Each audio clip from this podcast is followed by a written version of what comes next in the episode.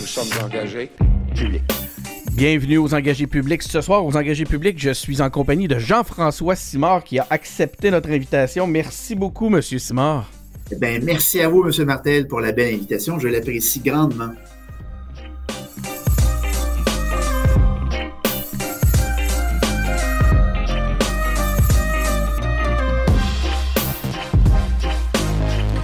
Donc, oui, c'est ça. Aujourd'hui, cette semaine, on reçoit Jean-François Simard. Jean-François Simard, diplômé de l'Université du Québec à Montréal, diplômé de l'Université du Québec à Rimouski, diplômé de l'Université Laval, doctorat en sociologie de l'Université Laval. Euh, tout ça, je me trompe pas, euh, Monsieur Simon Jean-François, je me trompe pas. Parfait. Non, non, professeur, non, ça professeur au département de, de, travail social et au département des sciences sociales de l'Université du Québec en Outaouais, spécialiste du modèle québécois et de la francophonie auteur, il est auteur entre autres de l'idéologie du hasard, retour sur la question nationale. D'ailleurs, un livre qui vous a euh, qui, a été considéré, en fait, qui a fait que vous avez été, il a, il a été dit que c'était le premier essai intellectuel d'un caquiste de l'histoire. Hein? dans rien de moins. Donc, le premier intellectuel caquiste de l'histoire, Monsieur Simard, Jean-François. Je ne sais pas encore comment. Je vais trouver mes repères. Je, vais, je, vais, vous appeler Jean-François. Tiens. Euh, vous avez écrit aussi Jean Lesage vous parle, une anthologie des grands discours de Jean Lesage. Avec Denis Monnière. Avec Denis Monnière, hein, le grand Denis Monnière, le politologue de Montréal. Oui. Avec Denis Monnière. Euh, vous avez aussi été anciennement ministre délégué à l'environnement et à l'eau sous le gouvernement de Bernard Landry. Et maintenant, vous êtes député de Montmorency pour la coalition Avenir Québec. Vous avez été député de Montmorency, évidemment, en 98 pour le gouvernement euh, de Bernard Landry, sous le gouvernement de Bernard Landry, en plus d'être député, euh, en plus d'être ministre, excusez-moi. Et vous êtes aussi présentement président de la Commission des finances publiques. Ça fait un, Tout à fait. Hein, voilà. Ça fait un gros CV. Je me suis pas trompé. Y a-t-il quelque chose que vous aimeriez ajouter? ben, je suis surtout le papa de deux formidables filles. Effectivement, puis c'est une des raisons qui, qui, a, reporté une première fois notre entrevue euh, la semaine passée. Mais il faut avoir les priorités aux bonnes places. Donc, je, suis. C'est un gars extraordinaire. Merci pour votre compréhension. je comprends ça.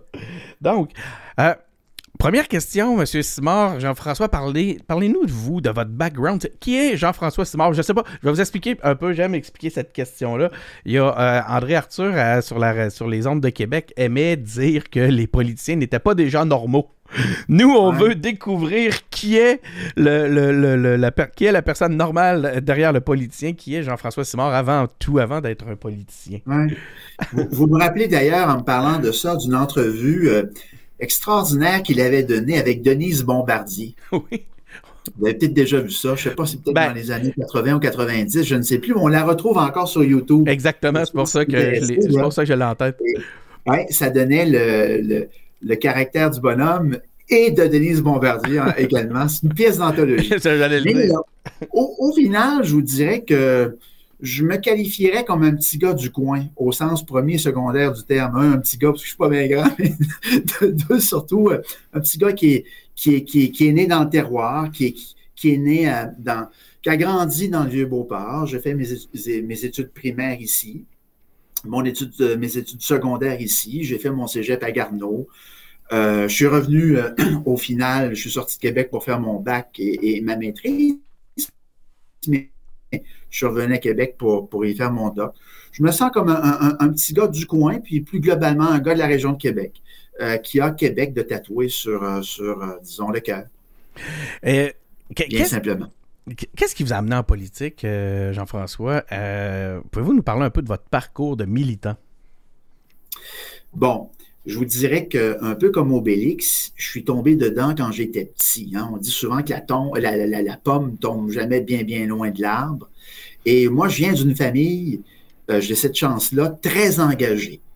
Pas seulement sur le plan politique, mais je vous dirais sur le plan social en général que ce soit au Carnaval de Québec, euh, euh, dans la paroisse, chez les pompiers, chez les pompiers volontaires, etc. Donc, chez nous, dans ma famille, l'engagement, c'était une, grande valeur sociale. C'était donc très valorisé. Et puis, je viens d'une famille qui est non seulement engagée socialement, mais qui, qui était, qui l'était aussi politiquement. je dois ça beaucoup à mon grand-père, puis aussi à, mon père. moi, j'ai reçu une carte de membre là, de, mon grand-père. Chez nous, c'était rouge. Là. Rouge, rouge, ah rouge, rouge, là, très, très, très, très rouge, là, à Ottawa comme à Québec. Et puis, donc, c'est comme ça que j'ai commencé mon, mon, mon, parcours politique dans une famille rouge, mais très nationaliste, là. Très, très nationaliste. À l'agent Le Sage, si vous voulez. Mm-hmm. Et puis, euh, ben, je reçois aussi ça du côté de, mon père, parce que mon père était propriétaire d'un petit journal local qui s'appelait Le Reflet de mon milieu.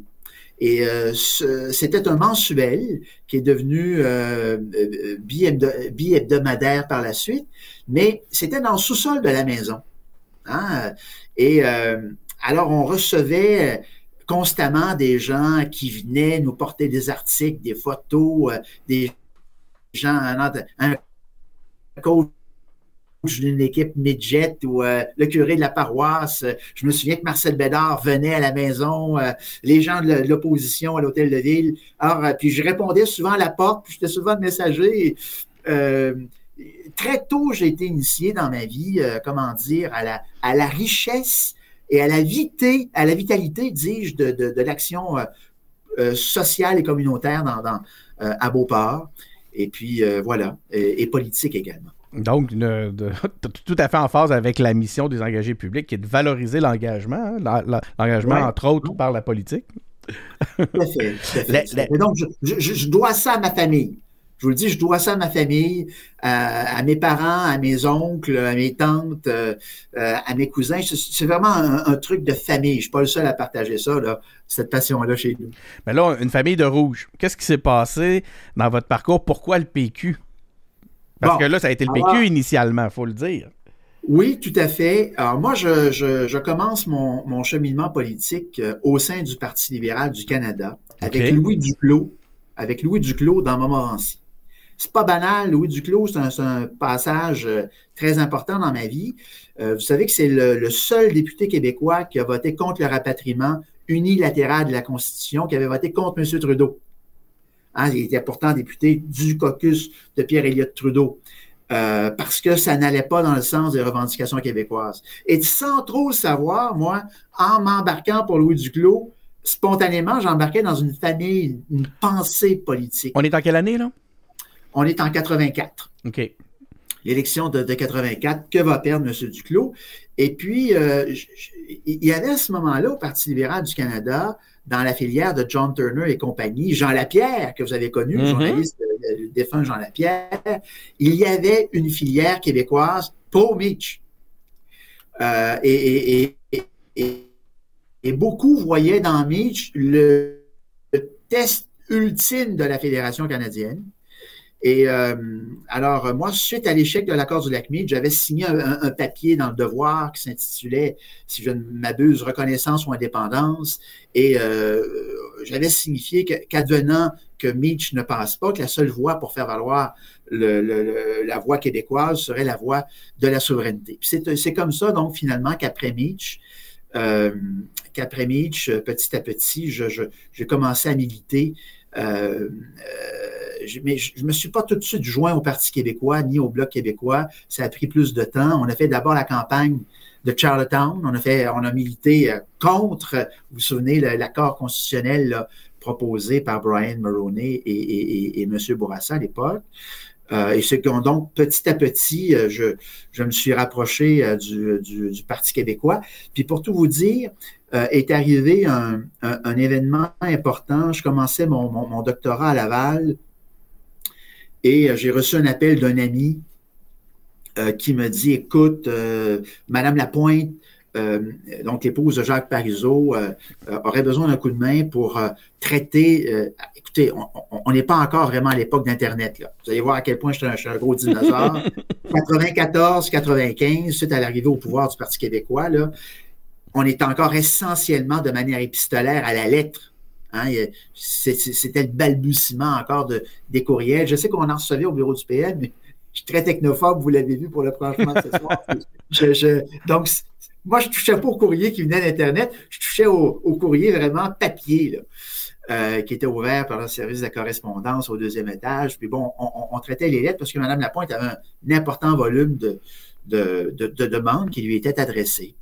Et euh, donc, c'est comme bénévole que je suis rentré un peu dans l'équipe du, du premier ministre, comme Jacques Parizeau. Puis c'est un peu comme ça que j'ai fait mon, mon, mon chemin euh, mon chemin au Parti québécois. Il faut savoir que Jean Filion, qui était député de Montmorency également, avait quitté le caucus du Parti québécois, ce qui laissait, ce qui laissait une, place euh, vacante. Alors, petit à petit, euh, il y a eu, bien sûr, le départ de M. Parizeau suite à la défaite référendaire. Il y a eu l'arrivée de M. Bouchard comme chef du, Parti québécois.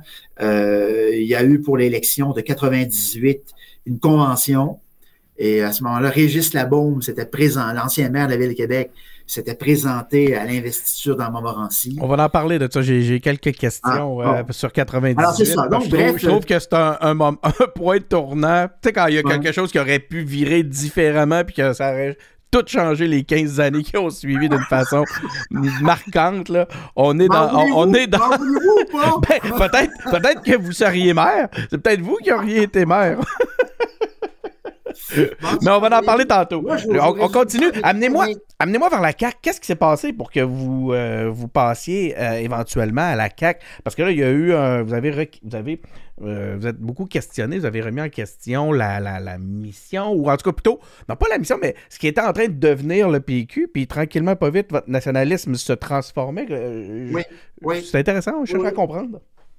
Bon, alors, euh, les partis politiques, comme les individus, ne sont pas statiques. Hein. On est dynamique, on évolue dans le temps. Et euh, fort de ce que j'avais vécu au Parti québécois, euh, je trouvais que le parti, à partir de 2003, suite à notre défaite, a rapidement changé et pas dans le sens des attentes que j'avais du changement qui devait s'opérer au sein du Parti québécois.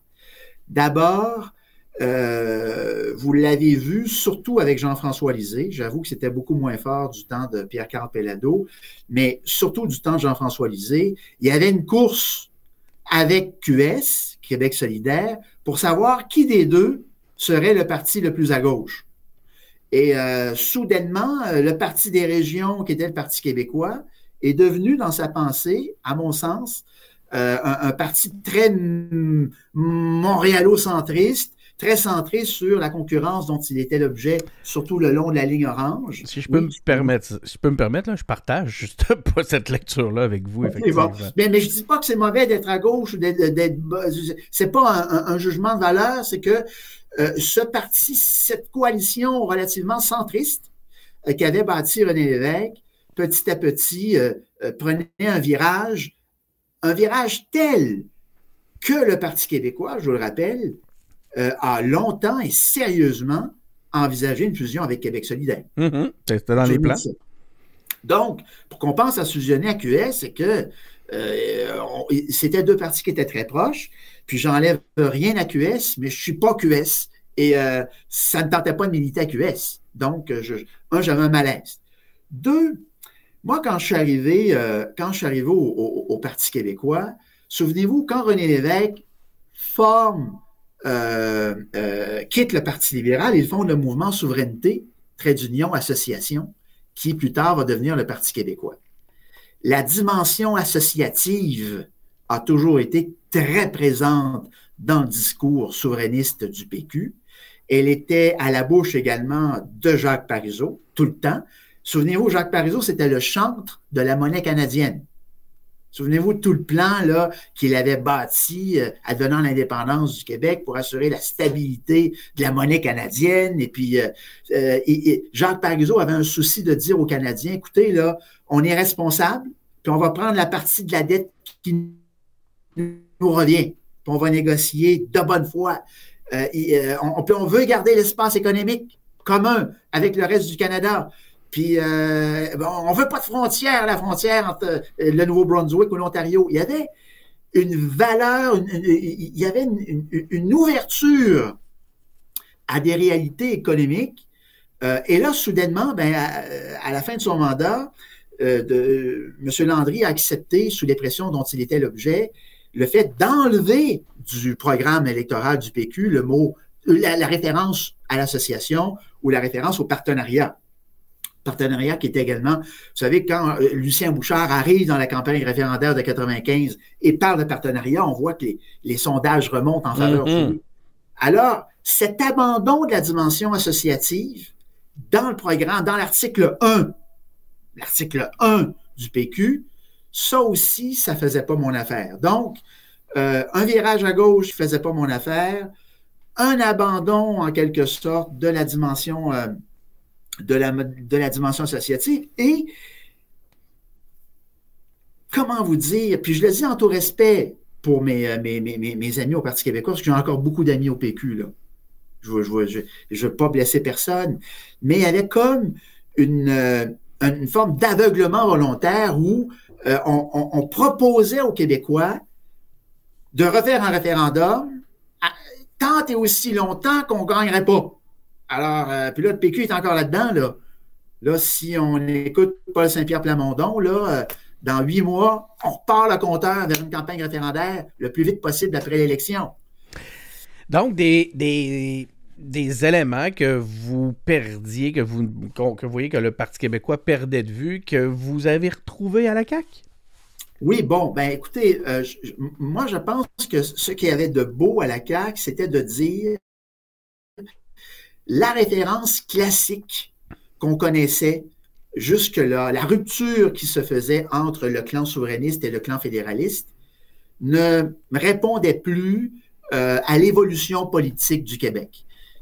Il y a une forme de normalisation politique hein, qui s'est faite euh, où, euh, ben, comme dans toute société, il y, a, un mouvement un peu plus à gauche, un mouvement un peu plus à droite. Le continuum gauche-droite fait aussi partie de l'équation politique. C'était quelque chose avec lequel on était moins habitué dans une logique référendaire parce que et les camps du non et les camps du oui tentaient de coaliser, coaliser des gens au-delà du continuum gauche-droite. Euh, mais toujours est-il que moi, je pense que François Legault a fait un pari audacieux à l'époque. Ça paraît un peu banal aujourd'hui de dire ça, mais euh, il y a une quinzaine d'années, quand il a dit ça pour la première fois, Effectivement. Ça l'était. C'est peut-être pas tout à fait 15 ans, c'est peut-être 14, c'est peut-être 13, il a, tenu, il a tenu son bout, en tout cas. Il, dans, les avait, autres. Il avait flairé quelque chose. Oui, oui, oui, c'est ça. Donc, je pense que euh, euh, François apportait. Puis l'autre truc, c'est que je, vous dis François parce que là, je devrais l'appeler Monsieur le Premier ministre. Vous excuserez un peu le, manière cavalière dont je, je le fais peut-être, mais moi, j'ai connu François Legault parce que euh, nous sommes arrivés ensemble à l'Assemblée nationale en 98 et il était ministre de l'Éducation, puis M. Bouchard m'avait euh, m'avait donc euh, confié la responsabilité d'être son adjoint parlementaire. Alors, j'ai eu la chance de connaître François Legault finalement assez, assez, assez tôt, dès le début de, de, sa carrière. Puis, spontanément, là, une, une riche amitié, une belle confiance s'est construite qui vous a amené à être le premier intellectuel de la CAQ. Non, non, ça, euh, c'est, très gentil pour la personne qui a voulu me dire ça. C'est écrit, c'est dans votre fiche Wikipédia. Oui, mais je, je, écoutez, euh, il y a beaucoup d'intellectuels à, la CAQ qui m'ont devancé. Le Ah oui, OK, ben... Euh. ils sont là actuellement, et puis ils vont survivre parce que la CAQ est là pour durer longtemps. Parlons... si j'ai pu contribuer à quelque chose, mais pas le seul, loin de là. Parlons donc de, de, Montmorency. Euh, pouvez-vous nous décrire, nous parler? Je, m'excuse de vous couper comme ça. Oui, allez-y, allez de, manière bien impolie. D'ailleurs, vous avez remarqué qu'à la dernière campagne électorale, en 2018, la formation politique qui avait le plus de diplômés universitaires, tout parti confondu, c'était la CAQ. Bon. Alors, comme quoi, je ne suis pas le seul intellectuel dans la gang. non, mais on dit l'un des premiers. Ouais, bon. Attendez, comment c'était écrit? J'ai fait un copier-coller. Euh, c'était assez, à retrouver. Premier. Ah non, excusez-moi, pas, le premier intellectuel. Premier essai intellectuel, caquiste ah, de l'histoire. Ouais, non, là, c'est moi qui a, qui a fait. J'ai fait un, un, pont un peu euh, douteux, là. Mais c'est drôle, ça nous a permis de rigoler un peu. On poursuit avec, euh, j'aimerais que vous parliez, que, en fait, vous nous parliez de Montmorency. Pouvez-vous nous décrire un peu votre circonscription, nous, puis nous parler aussi des électeurs de Montmorency? Ah, c'est intéressant. Parce que dans le fond, euh, à mon premier mandat, lors de mon premier mandat, de 98 à 2003, la circonscription était territorialement beaucoup plus grande. On dit que les, choses sont évolutives. C'est aussi le cas pour les délimitations électorales. Donc, à l'époque, Montmorency, comme de presque depuis le début de la Confédération, hein, Montmorency incluait l'île d'Orléans et une bonne partie de la côte de Beaupré. Donc, euh, nous, on arrêtait jusqu'à Château-Richer. Maintenant, euh, le comté de Montmorency exclut l'île et la côte de Beaupré. Il s'arrête donc à la rivière Montmorency. Et lorsqu'on parle de Montmorency aujourd'hui, on parle essentiellement de ce qui est l'arrondissement de Beauport au municipal, moins ce qu'on appelait à l'époque le vieux Giffard. Je, je, sais pas, bon, euh, il y a les Moilous et Giffard qui maintenant forment le comté de euh, Jean Lesage.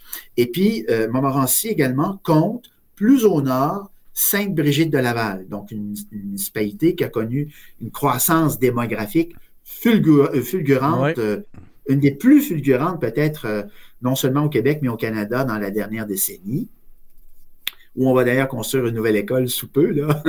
Et donc, c'est un comté qui commence géographiquement au fleuve Saint-Laurent, dans la vallée du Saint-Laurent et qui remonte au nord jusqu'à jusqu'à Sainte-Brigitte. C'est quand même un, bel étendu.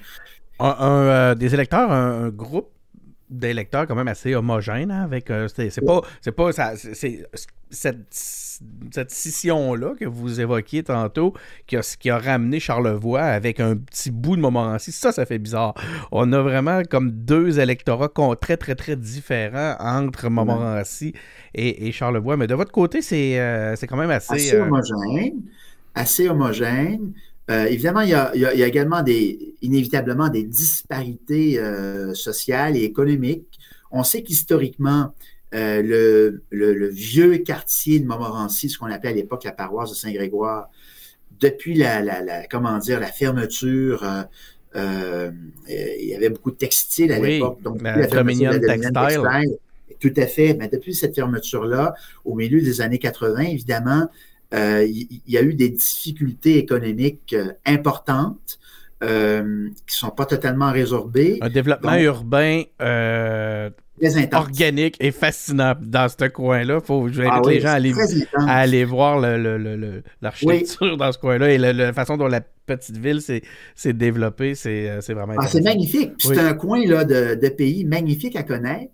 On raconte, d'ailleurs, vous m'ouvrez la porte, que dans les années 50, Montmorency avait la plus importante densité de population par kilomètre carré au Canada. Ah, c'est intéressant quand même pas banal. C'est vraiment donc un quartier ouvrier, classique. Il y avait la SICO euh, aussi, je pense, hein, dans ce coin-là, c'était dessus? Euh? Euh, ça, c'est sur le boulevard Sainte-Anne, un peu plus loin, vers, vers Québec, qui est fermé maintenant, comme mm-hmm. vous le savez. Il y en a beaucoup qui... il y avait également une usine de, il y avait une usine de, ciment, une cimenterie, qui a fermé également. Donc, le tissu industriel de, de Montmorency disparaissant, ça. C'est devenu plus banlieusard. C'est plus la banlieue maintenant. oui, un peu plus banlieue. Et puis, euh, évidemment, lorsque vous allez euh, plus au nord à Sainte-Brigitte de Laval, là, vous voyez actuellement une explosion démographique, beaucoup de jeunes familles. Euh, puis certains endroits de Sainte-Brigitte ressemblent au lac Beauport en termes d'aménagement. on a la euh, on, a, mais là, je, voulais peut-être y aller en, montant, mais avant de sauter à Sainte-Brigitte pour vous dire que, évidemment, on a Courville, on a le Vieux-Beauport, et, ce comté, il est, euh, comment dire, euh, il est uni par l'avenue Royale, le chemin Royal, qui est l'une des plus vieilles, sinon la plus vieille route carrossable en Amérique du Nord, qui, qui, jouit d'un patrimoine, d'un prestige, d'une architecture tout à fait exceptionnelle. Euh, puis moi, évidemment, j'ai déjà ma famille énormément qui habite le comté. Euh, tu sais, Montmorency, c'est des gens extraordinairement chaleureux, des gens accueillants, euh, des gens dynamiques, et puis des gens fiers. donc, voilà, je. C'est quoi les grands dossiers? Tantôt, vous avez parlé d'une école, mais c'est quoi les grands dossiers dans Montmorency? Bon, alors, historiquement, vous savez qu'il y a toujours eu euh, ce fameux euh, projet du pont de l'île d'Orléans qui n'en finissait plus. on, va, on va être dû, là. Donc, on est dû et vous savez que là, euh, tout est, tout est en phase pour une mise en opération autour de 2027. Là, c'est canné dans les budgets, c'est annoncé. Donc, on peut dire que la construction n'est pas encore amorcée. Puis pendant ce temps-là, il faut tenir en, bon état, en bonne santé le pont actuel. Mais euh, ce, ce lien-là euh, est très important. Il débouche dans Montmorency. C'est un lien régional également important, parfois sous-estimé, mais important. Euh, l'activité agricole à l'île, comme vous savez, est très forte. Donc, le, le, dossier du pont est réglé, est réglé, très bien réglé.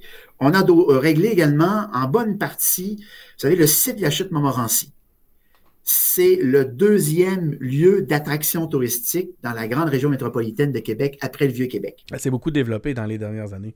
Beaucoup. Et euh, c'est un lieu qui manquait d'amour, disons-le comme ça, qui manquait d'investissement. Donc, on a annoncé, là, dès le premier budget d'Éric Girard, on a fait mettre au budget 33,6 euh, millions de dollars pour euh, la mise en forme du site d'achètement Montmorency. Ça faisait longtemps qu'on en parlait, là. Mais euh, là, on y est avec un projet euh, submersible en bas de la chute, euh, nouveaux gens, etc. Donc, une mise à jour et une relance des activités sur le, sur le site de la chute Montmorency, donc qui est à prévoir, qui est, amorcé. on avait un rattrapage important au niveau des, des garderies, des places en garderie. on a annoncé 400 places en garderie, notamment de mémoire 160 pour Sainte-Brigitte de Laval et le reste pour l'ensemble du comté. Euh, on a annoncé dans un seul mandat, dans un seul et même mandat, euh, une nouvelle école euh, primaire à Beauport et une nouvelle école primaire à Sainte-Brigitte de Laval. Alors souvent, on annonce des agrandissements d'écoles, pour on est tout content. Annoncer deux nouvelles écoles. C'est pas banal, c'est pas fini non plus. On s'est battu également pour euh, obtenir une desserte très importante pour le tramway à Destimonville. ben oui, moi je suis à Charlebourg et on l'a perdu à coup. ah, mais euh, dans l'ensemble, c'est une réorganisation du projet initial. Vous savez, dans le temps de Julie Lemieux, c'était là Destimonville. C'était dans les plans initiaux. Mais il n'y avait pas les deux. C'est pas supposé d'aller en à Charlebourg et à Destimobile. Parce que là, là, le tramway, si ça continue, il va rester deux mètres de rame. Là. Ils, vont, ils, vont, ils, vont mettre le wagon, ils vont mettre le wagon dessus, puis les roues ne toucheront même pas au métal. Non, mais je fais des blagues, mais là. non, mais là, on a un point de service important d'Estimonville. Je vous dis ça parce que euh, c'est un, accélérateur, là. Hein, puis c'est un, bonificateur au, euh, au projet. C'est un gros plus pour le tramway, pour les gens de Beauport, parce que à partir de là, on pourra euh, faire une navette beaucoup plus rapide, admettons, pour le centre-ville ou voire même essentiellement Sainte-Foy. Donc, ça aussi, c'est un gros dossier. Il y en a des... Il, s'en dans, dans Montmorency plus qu'on pourrait l'imaginer. Il y a du. Euh, il, y a des, il, y a plusieurs dossiers qui, qui courent en parallèle. Oui, et j'allais vous dire, un dossier sur lequel on a travaillé, c'est le sauvetage des terres des sœurs de la ah. charité, les terres agricoles, qui touchent aussi euh, Beauport. Parce que vous savez que le projet initial de la Ville de Québec, c'était d'en faire des, euh, des, tours à condos. Là. Du développement, oui. Du développement résidentiel classique. Oui, oui, je me souviens même comment ça, l'avait été présenté. Pour, euh, pour, euh, pour, sauver ça. On a ouvert un point de service. Vous savez ça fait plus de 20 ans qu'il n'y a pas de médecin à Montmorency. Pardon, à, à Sainte-Brigitte de Laval, pardon. Et on a ouvert un point de service, un nouveau point de service du CIUS, en fait du CLSC Orléans, euh, à Sainte-Brigitte de Laval, avec la présence d'une infirmière à temps plein, d'une adjointe administrative qui est là pour prendre les rendez-vous, recevoir les gens, euh, pour assurer euh, les, services de base, si vous voulez, en matière de, soins de santé. Alors, je vous résume ça un peu vite fait. Là, on pourrait, on pourrait poursuivre, mais beaucoup de gros dossiers. Et puis, évidemment, évidemment, vous avez vu encore hier dans l'actualité, on continue à travailler très fort sur le troisième lien. C'est un dossier qui est un peu plus régional. C'est pour ça que je n'en parlais pas spontanément. Euh, mais, euh, mais j'ai vu que vous j'ai lu quelques, quelques interventions de votre part comme où vous êtes défenseur vraiment du. Ben, on s'y attend. De, vous êtes solidaire avec les, autres, euh, avec votre gouvernement. Mais la, on a vu que vous le défendiez, le troisième lien. C'est quoi l'impact du troisième lien pour Montmorency? Bon, moi, je pense que c'est un, c'est un, un impact global pour la région. Euh, et pour les deux rives. Euh, je vous ai dit tantôt toute la fierté que j'avais d'être un petit gars de la rive nord. Euh, je suis un petit gars de Québec.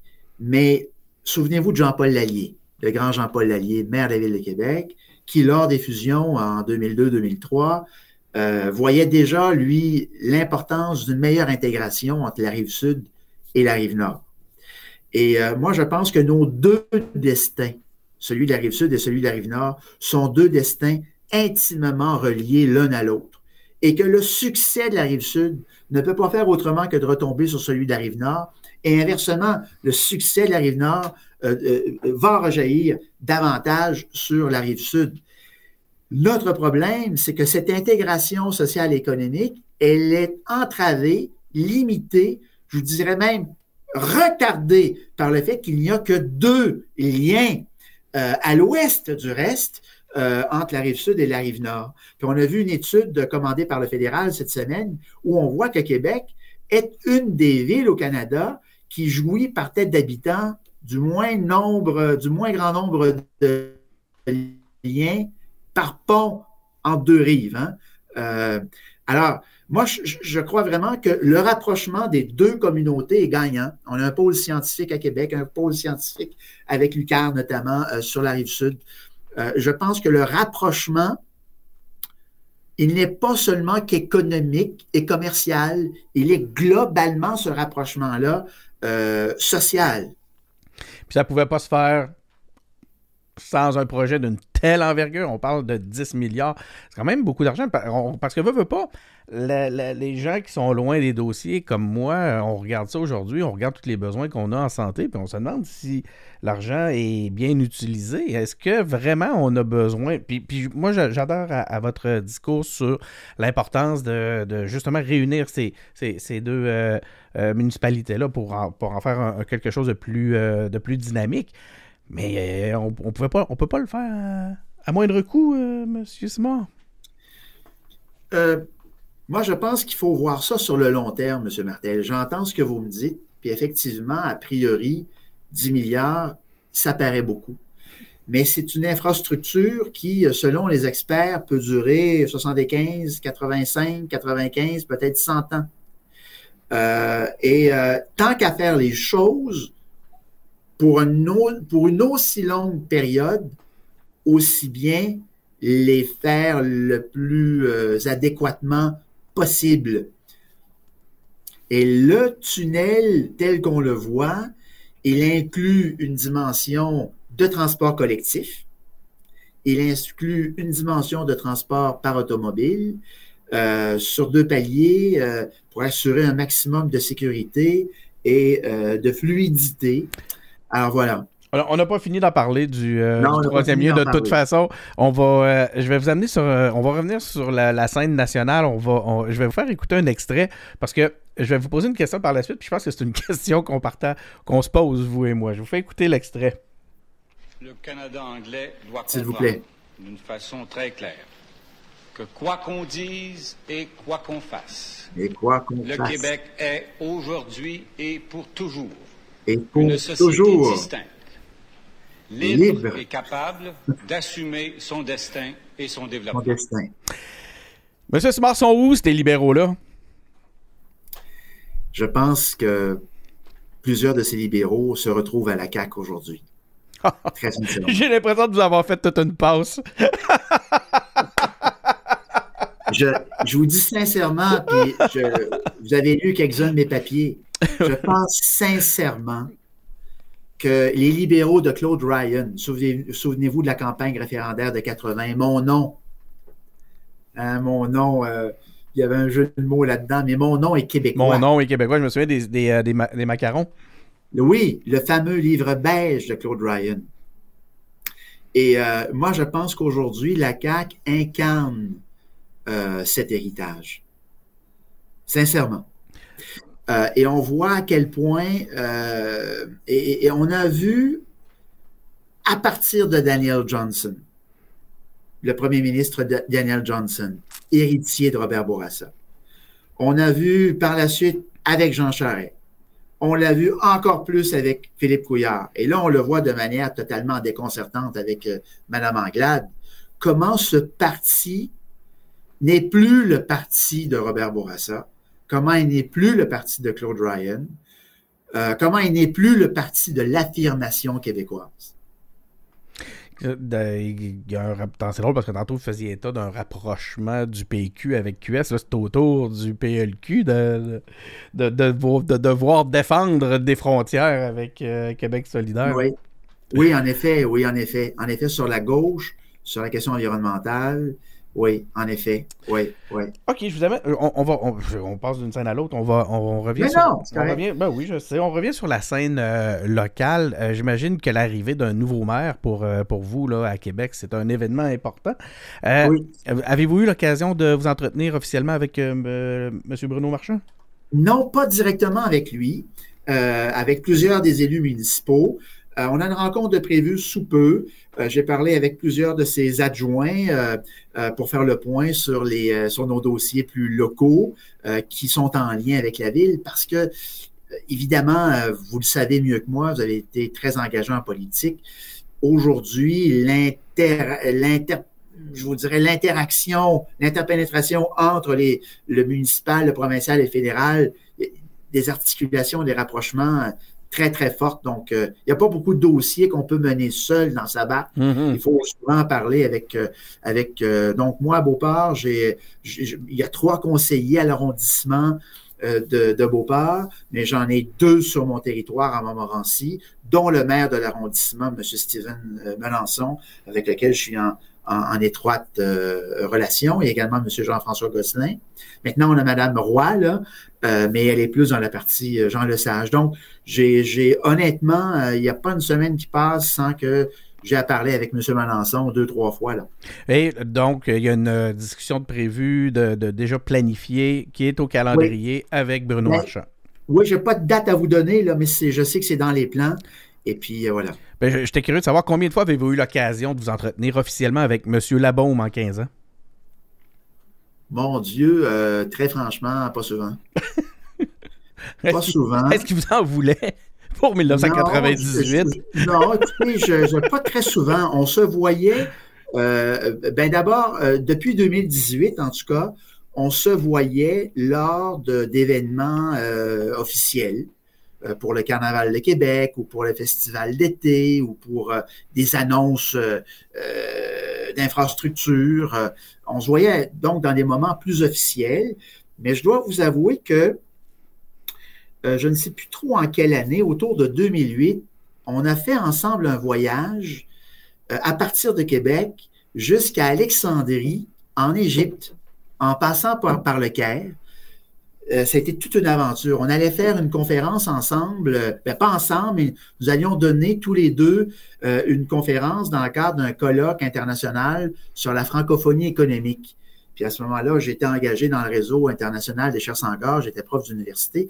Et puis, Régis, à cette époque-là, était toujours à la Fondation d'entrepreneurship. Et c'est comme ça, donc, que tous deux, on a fait la route, on a fait la route vers Alexandrie, puis on s'est bien amusé. J'en garde de très, très, très, très bons souvenirs. Moi, j'avais, je, m'amusais à avoir une, une théorie là-dessus. Je me disais, si vous avez a eu si peu d'échanges en 15 ans, c'est que M. Labaume vous en voulait pour l'investiture de 1998. Parce que là, c'est le temps d'en parler. On, on, l'a évoqué euh, rapidement tantôt. Mais euh, c'est un, un, moment euh, intéressant à analyser hein, avec le recul, ce moment-là. Pouvez-vous nous expliquer? Donc, c'était l'investiture. Racontez-nous un peu comment ça s'est passé. C'était pour l'investiture pour être le candidat péquiste dans Montmorency. Oui, oui, oui, oui, oui. Bon, j'ai dit que M. Filion avait, Jean Filion avait quitté le caucus du Parti québécois pour un désaccord sur je ne sais plus trop quoi. Et euh, donc, le, le, comté était vacant. Euh, et bon, j'avais, je vous ai dit que j'étais euh, arrivé au cabinet de M. Parizeau.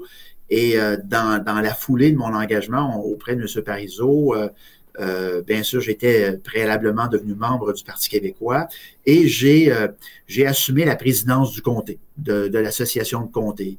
Et puis, on a commencé à vendre des cartes. Et puis, euh, est arrivé, bien sûr, l'échéance électorale.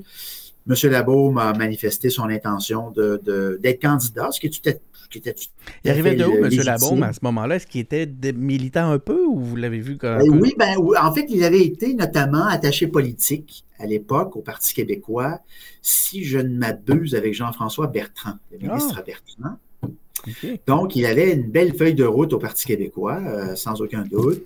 Et puis, c'était tout à fait légitime de sa part de penser à briguer, euh, à briguer l'investiture. Et puis, bon, ben, euh, vous savez comment ça fonctionnait à cette époque au Parti québécois.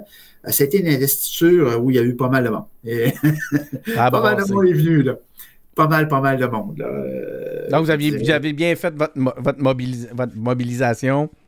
Oui, oui, oui, oui, on avait vendu, c'est de longue haleine, hein? Euh, c'est de longue haleine. Ah oui, c'est du travail. Oui, ouais, ouais. Donc, c'était un.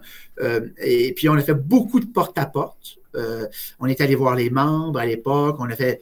Évidemment, on a garni le membership du Parti québécois parce que pour pouvoir voter l'investiture, il faut être membre du. faut être membre d'un. Ben, pour quelque parti que ce soit du restant, pour voter une investiture avec le général, faut être membre en règle. Donc, on a garni les. les, les, on a sollicité beaucoup d'appui. Euh, et puis j'ai eu la chance d'avoir, euh, de rencontrer sur, sur, ma route des gens vraiment fantastiques, dont plusieurs sont avec moi en ce moment à la CAC, là, encore. Donc, euh, plusieurs, plusieurs. Donc, j'ai eu cette chance de, de cheminer longtemps avec, avec un groupe de gens fantastiques dans Montmorency. Monsieur Simard, ça fait déjà 40 minutes, bientôt 45 minutes, même euh, un peu plus que 40, qu'on discute. Je vous remercie beaucoup d'avoir euh, accepté euh, notre invitation. C'est très apprécié. Ben, je vous remercie à vous, M. Martel. Écoutez, je, je vous demandais tout à l'heure, on discutait un petit peu ensemble, puis je pense que au-delà peut-être des divergences là, qui, puisse y avoir euh, ici et là, je pense qu'on partage, vous et moi, une, valeur fondamentale qui est celle de l'engagement. Tout à fait. Puis on voit en ce moment, plus que jamais, à quel point l'engagement social est important et à quel point euh, euh, la démocratie, c'est une chose précieuse. Donc, si vous voulez changer les choses, impliquez-vous, engagez-vous. Engagez-vous. Hein? Ça se choisissez euh, le parti qui vous convient, qui répond ben à vos valeurs. Vous êtes euh, les bienvenus. Merci beaucoup d'avoir été à l'écoute des engagés publics. C'est Denis Martel qui est au micro. Donc, si vous avez aimé cette entrevue, il y en a plusieurs autres comme celle-là que vous pouvez voir dans, sur nos différents comptes. Vous pouvez nous suivre sur on est partout. On est sur YouTube, Facebook, Apple Podcast, Google Podcast, Spotify. Je pourrais l'en nommer comme ça pendant des heures. Merci beaucoup d'avoir été euh, à l'écoute. Merci à vous. Puis bonjour à tous, euh, tous vos auditeurs. Merci, M. Smart. Merci pour votre accueil ce soir.